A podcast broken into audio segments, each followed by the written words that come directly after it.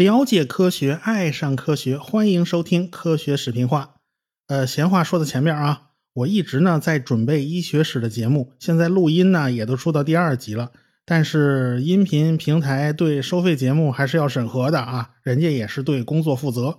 文案方面呢还有一些修改啊，这个这事儿这种事儿都挺头疼的。商务方面我实在是不太擅长，所以呢好事多磨啊，大家别着急。当然，有人等不及的话，可以去科学声音的小程序里先听啊。咱们闲言少叙，书归正文。高中地理课上绕不开的一个人，那就是魏格纳啊。貌似现在这部分是选修啊。我小时候地理课没什么选修必修啊，都得学。老师会讲到啊，他躺在床上看地图，看着来劲，然后在脑子里玩拼地图啊，拼着拼着就拼出了一个大陆漂移学说。事实上，这事儿没那么简单。要不，人家魏格纳真的成名科了。魏格纳是德国人，他一九零五年从柏林的洪堡大学毕业了，他成绩非常棒啊。他同时获得了天文学和气象学的博士啊，所以他也是个学霸。他毕业以后呢，就在林顿伯格的皇家航空气象台工作啊。听说航空气象台啊，那时候航空呢就是靠气球啊。哎，那时候魏格纳刚刚毕业。有一次，他和他哥哥有机会参加热气球比赛啊，他们一不留神就打破了当时载人热气球高空飞行的时长的世界纪录。以前的留空时间世界纪录是三十五个小时，他们俩在天上转了五十二个小时才下来啊，这是把成绩提高了一大截儿的，这是可见这哥俩是充满了冒险的基因的啊。魏格纳就是这么一个人。后来呢，魏格纳就跟着探险队到处跑，因为探险队是需要气象服务的。哎，给他留下最深刻印象的呢是格陵兰岛。格陵兰的这名字本意是绿色大地啊，其实这纯粹是忽悠，就是为了忽悠老百姓向格陵兰岛移民。充其量啊，这个岛也就是在最南端有一点点绿色的草地哈。格陵兰岛绝大部分都是白雪皑皑、千里冰封的。冰川世界，魏格纳呢，在一九零六年第一次参加了格陵兰岛的探险啊，这队长是个丹麦人，目标呢是格陵兰岛最后一个人类未知的地区——东北海岸啊。考察队的前进基地呢是一个叫丹麦港的地方，哎，靠近海边方便补给啊。说是个港口，其实没什么人。魏格纳在这儿呢就造了一个气象观测站啊，他用风筝啊，还有气球啊。观测北极的气候，这才是他的本职工作嘛。他是气象学家嘛。到现在啊，丹麦港那儿还是有人的。据说这个气象站里头有六个人驻守啊，这可以算是魏格纳的那个后继者吧。这是魏格纳开的头啊。这次探险呢不算顺利啊，探险队队长和他的两个同事啊最后死了啊，这个命丧荒野冰原呐。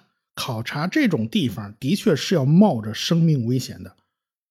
后来呢，魏格纳就回了德国。一九零八年，在马尔堡大学担任天文学和气象学的讲师。啊，他一边教书一边研究气候。其实他是在这个期间呢，对地图发生兴趣的。讲故事的人，他特别喜欢这种躺在病床上灵光乍现的这种桥段。其实，魏格纳思考这件事儿，他不是一天两天的，而且他也不见得就是完全依靠他的灵光乍现啊，自己突然想出来的。因为啊，发现南美和非洲的地图能拼到一起的人也不止他一个，很难说呢，他就没有受过前人的启发。一开始啊，他可能纯粹就是好奇，他就发现，哎，这个地图怎么就能拼到一块呢？这完全可能是个巧合。但是到了一九一一年，他看到了一份论文，他心里头一看，咯噔一下子，他似乎就开了窍了。这是一篇很老的论文了，是一八八五年奥地利地质学家叫爱德华修斯发表的一篇文章啊。在一九一一年的秋天啊，这都隔了多少年了？这魏格纳在马尔堡大学的图书馆里面偶然翻到了。那这篇文章写了些啥呢？大约就是说呀，在非洲、南美洲、印度、澳大利亚以及南极洲发现了相同的动物化石，这些动物啊，基本分布在同一个时代的地层之中。那么问题来啦，你该如何解释这个现象呢？像爱德华修斯啊，就认为过去在海平面降低的时候，大洋底下某些地方地势比较高啊，这些地方就露出水面了，恰好就形成了连接各个大陆的路桥。于是呢，各种动物就可以溜溜达达的自由来去啊，畅通无阻。后来呢，海平面上涨了，这水就把这些大陆桥啊都给淹没了。呃，各个大陆呢又被分隔开了，这就是所谓的大陆桥的假说。这个说法呢得到了地质学界的认可。作为一个职业的气象学家，魏格纳就有点敏感了。他发现啊，休斯的文章里面包含了很多隐含信息。休斯自己可能都不一定意识得到啊，这些信息是有用的。比如说，赤道地区竟然发现了两亿多年前的冰川沉积物。这赤道地区怎么会有冰川呢？难道这个地方曾经很冷吗？那你难道这地方它不在热带吗？那大陆它又不能跑，是不是？但是魏格纳的思想逐渐就变得清晰起来了。他知道，在格陵兰岛上发现过煤，在南极也发现过煤。煤都是古代的森林被埋在地下形成的。假如大陆是固定不动的，那么格陵兰和南极那么冷的地方，怎么会有这么多的森林呢？这可能吗？除非几亿年前这两块地方不在现在的位置上，它们都有可能在更暖和的地方，否则这又怎么解释呢？是不是？还有一个问题，就是我们上次讲过的开尔文爵士的理论啊，说地球是在逐渐变冷的，因为慢慢散热嘛。因为热胀冷缩，这个地球的体积缩小了，于是地球表面积就变得变得皱皱巴巴的。那么地球表面积它总是不变的，是吧？你把那些皱皱巴巴的地方都摊平的话啊，那这个球应该有多大呢？哎呀，这个一算呐，这个地球的直径比原来这个大得多啊，这大的还挺挺吓人的。那这就和热胀冷缩不相符啊！热胀冷缩能胀多少呢？所以这个说法是不对的。假如地球因为热胀冷缩而变得皱皱巴巴呢？那么这些皱纹的分布应该是平均的吧？啊，可是现在显然不是平均分布，这又是为什么呢？哎，过去的理论显然是有问题的，而且这个问题还不小。所以呢，一九一二年的一月六号，魏格纳在法兰克福的地质协会上正式提出了大陆漂移假说。所以，一个玩气象的就闯进了地质学界，所以根本就没人理他啊！你算哪根葱啊？各位地质学界的专家学者们正吵得不可开交呢啊，哪有功夫理他呢？最多觉得这个人啊骨骼清奇，哼，看你啊天庭饱满，可惜印堂发暗。你那个想法实在是不着调啊！哎，所以呢，魏格纳在一月十号的时候，就马尔堡的科学协会上又讲了一次，他第二次演讲依然没有人搭理他，他又碰了一鼻子灰。魏格纳当时感觉啊，是自己的证据不够过硬啊，只是个猜想，有很多东西是理论推导，所以呢，人家才会不理他啊。这个地质学你还是要敲石头的，还是要讲证据的嘛，对吧？哎，所以呢，他就要搞找到更多的证据。所以魏格纳呢，就从三个方向下手。首先，他对现在的地球表面的海拔高度进行了统计，以前这事儿都没人干过啊。他发现。海平面以上一百米以及海平面以下四千七百米这两个高度范围啊，是地球表面分布最广的。那么这又说明什么呢？那就说明啊，地球上虽然有高山、有峡谷、有靠近海岸非常平坦、非常低的地方，但是这些呢都不是主流。主要的地方大部分都是大约一百米高。那也就是说，大陆整个整个平平坦坦的，就像一个大方块嘛。海底呢，普遍都是。四千七百米这个深度范围，那么也就是说，呃，大陆跟海底啊，差不多就是两层蛋糕啊，就像两层蛋糕，一层压在另外一层上。所以当时魏格纳呢就打了个比方，他说的海底就像是水，大陆就像是漂在水上的冰块啊，起码他当时就是这么理解的。可是呢，大陆和海底啊都是硬邦邦的岩石啊，这个你怎么可能把海底描绘成水呢？它又不是软的，对不对？可是魏格纳呢，在格陵兰岛，他见到过冰川。别看呐，这个冰啊，冻得硬邦邦的啊，而且还似乎还很脆，一砸能碎了。但是冰是具有塑性的，是可以变形的。所以呢，冰是可以非常非常缓慢流动的。哎，魏格纳因为他在格陵兰岛考察过，他有这个直观的感受，所以他非常容易接受这种理念啊。这个说不定啊，那个岩石它也是软的，它其实也能流动呢。哎，这所以概念，他观念上他没有什么抵触情绪。当然，魏格纳还有其他证据。你想啊，假如是一张报纸被撕碎了，你在拼碎片的时候，你不仅要碎片的边缘形状要能对得上茬儿，上面的文字内容你也得对上才行。哎，这样才能说明你没有拼错。好在呢，这些证据呢不需要魏格纳自己去收集，他只要从前人的资料里面去找就行了。古生物学家们发现了一种中龙的化石，中间的中啊，他们就生活在石炭纪，大约呢就是在三点六亿年前到二点九五亿年前这段时间吧。这个时代的地层里面发现了不少煤炭，大约占了地球上煤炭总数的一半啊，所以顾名思义叫石炭纪。中龙呢是一种刚刚学会下水的龙啊，这种动物在浅水里游个狗刨那是可能的，但是它下不了深海。那这种动物在大西洋两岸都是有发现的。那么这东西是怎么分布到大西洋两岸的？它怎么狗刨刨过去的呢？这个不合理啊，说不通啊。另外一种动物叫水龙兽。它的化石分布就更为广泛了，南非啊、印度啊、新疆啊都有，甚至南极都有发现。这是一种在浅水岸边溜达的动物啊，它是哺乳动物的祖先。那这种动物东西它怎么漂洋过海呢？哎，我们前面不是说过一种说法吗？就是用大陆桥的说法来解释啊，貌似也能说明这个现象。因为过去大陆都是连在一块儿的，有路桥嘛，他们这帮动物溜达来溜达去。好像也能说得通。那么植物呢？有一种植物叫蛇羊齿，这种植物的化石在北美、非洲、澳大利亚、印度都有发现。植物可没有腿儿哦，它是如何扩散过去的呢？哎，假如它是扩散过去的，扩散总要时间呐。它出现在这里跟出现在那里，它怎么会在同一时期的地层里面？它连个时间差都没有呢？哎，总之。魏格纳就把这些个动植物的分布啊，当做报纸上的文字，他就发现把大陆的轮廓拼在一起，这些纹路大致也都能对得上茬儿，这是一个非常严谨的证据。哦，看来不只是拼地图，这是看形状。仅有这些证据还是不够的。假如我们把不同的大陆当做是蛋糕的切块，我们要来拼这个蛋糕。那么不仅仅是在水平方向上纹理是对的，那么垂直方向的切口上纹理仍然是对的，也要能够严丝合缝的对齐，才才才能说明啊，它们过去是接在一起的。所以魏格纳又分析了大陆边缘各种地层岩石的分布情况，他发现还是可以拼到一起。他利用构造地质学。层序地层学以及岩石学等等资料，描绘了大陆曾经联合后来分离的历史变迁。他下了很多的功夫，的证据呢也都非常的严谨。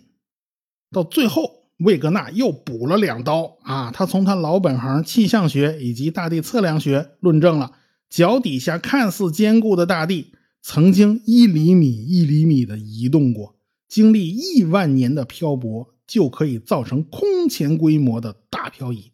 至此，大陆漂移学说呢，已经是一个比较完整的学说了，不再是当初的那种脑子里的拼图游戏了。就在这个时候啊，欧洲出大事了，欧洲打起来了，第一次世界大战全面爆发。一九一四年，魏格纳就参加了第一次世界大战啊，他是德国人嘛，就被分配到了比利时前线。他刚上战场啊，就连续负了两次伤。所以就被送回后方，您先养伤啊！就在养伤期间，他也没闲着。他的妻子啊，还挺纳闷儿这丈夫怎么养伤期间呢还不休息？他开了一大串的书单，要要买一大串的书啊，也不是关于他的本行气象学的专业书，而是古生物方面的书籍。她也不知道她老公做了多大的创举啊，是吧？这魏格纳呢，一边养伤一边写书。他写的那本大陆漂移学说的奠基之作叫《海陆的起源》，就出版了。这本书呢，一九一五年出版的，成了畅销书。一九二零年、一九二二年、一九二五年，一而再、再而三的再版。每次啊，魏格纳都会添加新的证据和资料进去。特别是第三版，就翻译成了英文。一翻成英文呢，就引起了更广泛的关注，特别是美国人盯上他了啊。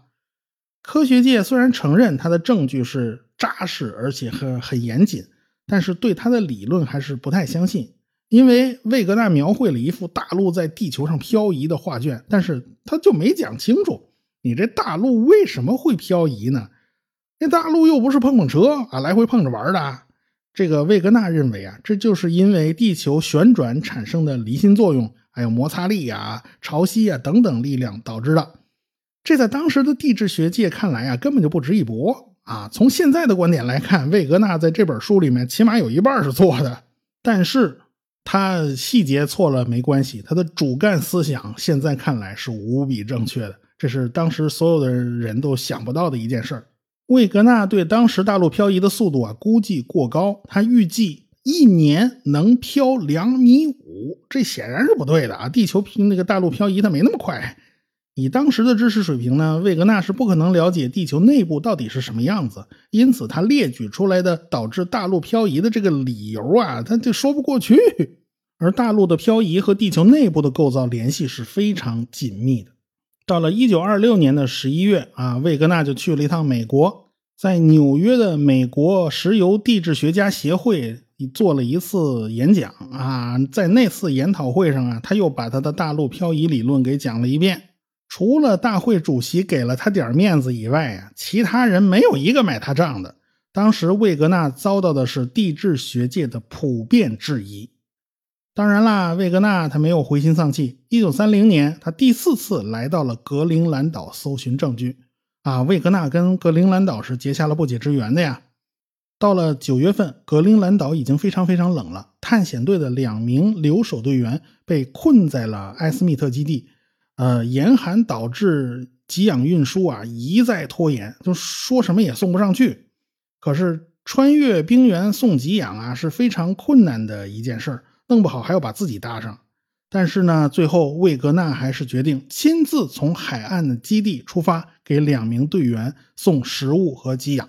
一路上是狂风大作，到处都是冰雪。魏格纳这一队人马呢，总共有十五个人，越往后走越撑不住，有人呢就提前打了退堂鼓了，半路就折回了港口。最后只剩下两个人坚持跟着魏格纳继续前进。等这三个人到达艾斯密特基地的时候呢，已经是十一月了，可见走这路多多费劲呢。十一月的格陵兰岛北部啊，已经进入了极夜状态，哎，就是太阳永远不露头啊，永远不会跃出地平线，你最多能看到天边啊有亮光了，这是中午了。魏格纳在冰天雪地的艾斯密特基地度过了自己五十岁的生日。后来呢，他们连喘口气的机会都没有，立马就要启程。十一月二号，魏格纳乘着狗拉雪橇就向西走了，然后就再也没有回来。直到第二年的五月份，搜索队啊才终于在雪堆里发现了魏格纳的尸体。他已经和那个冰川都已经冻在一块儿了。大雪啊是一层层的埋，它不断的在下雪嘛，一层层积累。要是没有被人发现，很可能就被冻在了冰川的内部。呃，好在呢，魏格纳的助手当时魏格纳去世的时候，他的助手用雪滑雪板做了个标记啊，这个还能被人看到，被能被人找到。但是他的助手自己呢，也没能回来，就连尸骨都没找到，因为没没人给他处理料理后事嘛，所以他也不可能说有什么滑雪板做做标记了，可能就被大雪一直埋埋到冰川的内部了。所以魏格纳为科学事业献出了自己的生命。其实他这时候也还不老啊，也才五十岁啊。如果他舒舒服服的蹲在家里，恐怕也不会这么早就去世了。所以魏格纳这个人还是非常让人敬佩的。魏格纳一死呢，他的理论就更加没有人接受了。就接受他的理论的人呐，是不是说没有？多多少少有那么几个。但大部分地质学家是不接受的。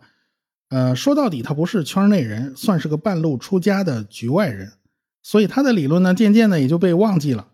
啊，总有人说魏格纳是个民科，其实魏格纳不是民科，因为魏格纳全都是在学术规范的体系内提出他的理论，他用的是同行们公认的研究方法，用的也都是大家认可的证据，而且他接受同行的评议，所以他不能算是民科啊，这是两码事。有些事儿啊，魏格纳当时是没有注意到的啊，因为那个是一九零几年的时候，他那时候还年轻，如果他注意到的话呢，就会对他的理论有很大的帮助。啊，当然了，他当时也也也可能还就没有大陆漂移这种古怪的念头呢。一九零六年的四月十八日凌晨五点十二分，美国旧金山发生了里氏七点八级的大地震，死亡人数呢大概五千到六千，经济损失将近一亿美元。哦哟，这一亿美元在当时是天价了。对美国来说呢，这算是历史上最大的灾难之一啊。加州也是个地震频发的地区，但是呢，就远在克罗地亚的一个研究地震的学者啊，他也研究气象，对此就非常感兴趣啊。他就在克罗地亚建立了一系列的地震台网，来测定当地的地震波。巧得很啊！一九零九年十月八号，一次强烈的地震呢，震撼了克罗地亚。震中呢，就位于首都萨格勒布市附近的一个村子。哎，在村子以南二十五公里处啊，这个地震学家对这次地震的震波进行了研究。他的名字呢叫莫霍洛维奇，他差不多是最早测量地震波速度的人。他发现呐，这个地震波的传播有非常大的蹊跷之处。那他发现了什么蹊跷之处呢？呃，咱们下回再说。科学声音。